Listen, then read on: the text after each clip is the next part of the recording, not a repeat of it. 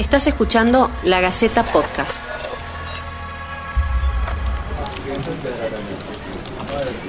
Ayer el gobierno le propinó un duro recorte a la demanda de dólares al reponer la retención del 35% a cuenta del impuesto a la ganancia. Hoy nos despertamos con un dólar más caro. El Banco Central de la República Argentina acaba de endurecer el cepo cambiario para operaciones de personas y también para empresas. Limitaciones para la compra de dólares. Economía y el Banco Central reforzaron el cepo y ya es casi un super cepo. Veamos primero con Marcelo Aguaisol, el editor de Política y Economía de la Gaceta, qué operaciones quedan alcanzadas por este nuevo cepo. Las nuevas restricciones dadas a conocer por el Banco Central establecen lo siguiente. Quien compre dólares para el ahorro abonará el 30% del impuesto país, como lo venía haciendo, pero además sufrirá la retención de ganancias por un 35% más. Entonces, en un consumo equivalente a 100 pesos, la cuenta final sumaría 165 pesos. ¿Hay algunas excepciones a este impuesto?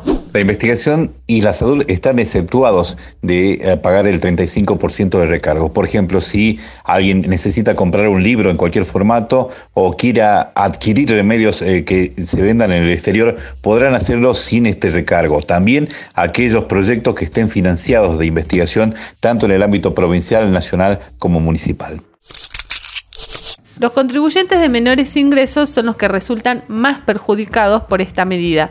¿Se les va a realizar algún reintegro? Puede darse casos de que monotributistas, trabajadores en relación de dependencia y también jubilados que efectúan compras de divisas no están alcanzados por el impuesto a las ganancias y tampoco por bienes personales y en ese caso podrán solicitar el reintegro de la percepción del 35%.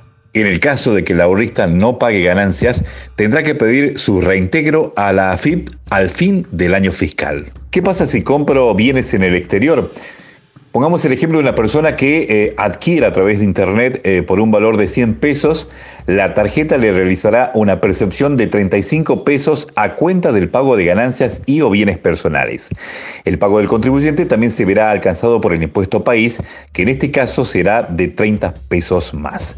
Así, el monto total que figurará en la tarjeta, el resumen, será de 165 pesos, de los cuales los 35 pesos correspondientes a la percepción podrán imputarse al pago de ganancias o bienes personales y cuando el contribuyente no esté alcanzado por estos impuestos, podrá solicitar su devolución.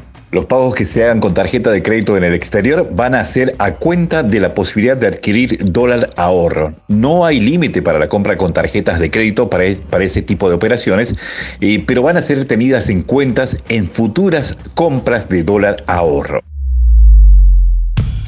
Esto quiere decir que quienes paguen servicios en el exterior, tales como Netflix, Spotify o almacenamiento de Google, entre otros, tendrán que deducir ese gasto de su cupo por si quisieran acceder al mercado para comprar dólares para tenencia. El presidente del Banco Central, Miguel Ángel Pese, ha dicho hoy que se busca normalizar el mercado de cambios con estas medidas dadas a conocer anoche por el Banco Central. Pero sí eh, admitió que es muy difícil saber qué es lo que sucederá con la cotización del dólar informal o blue. Eh, hoy arrancó a un valor de 145 pesos, 14 pesos más que en la jornada anterior. La Gaceta Podcast.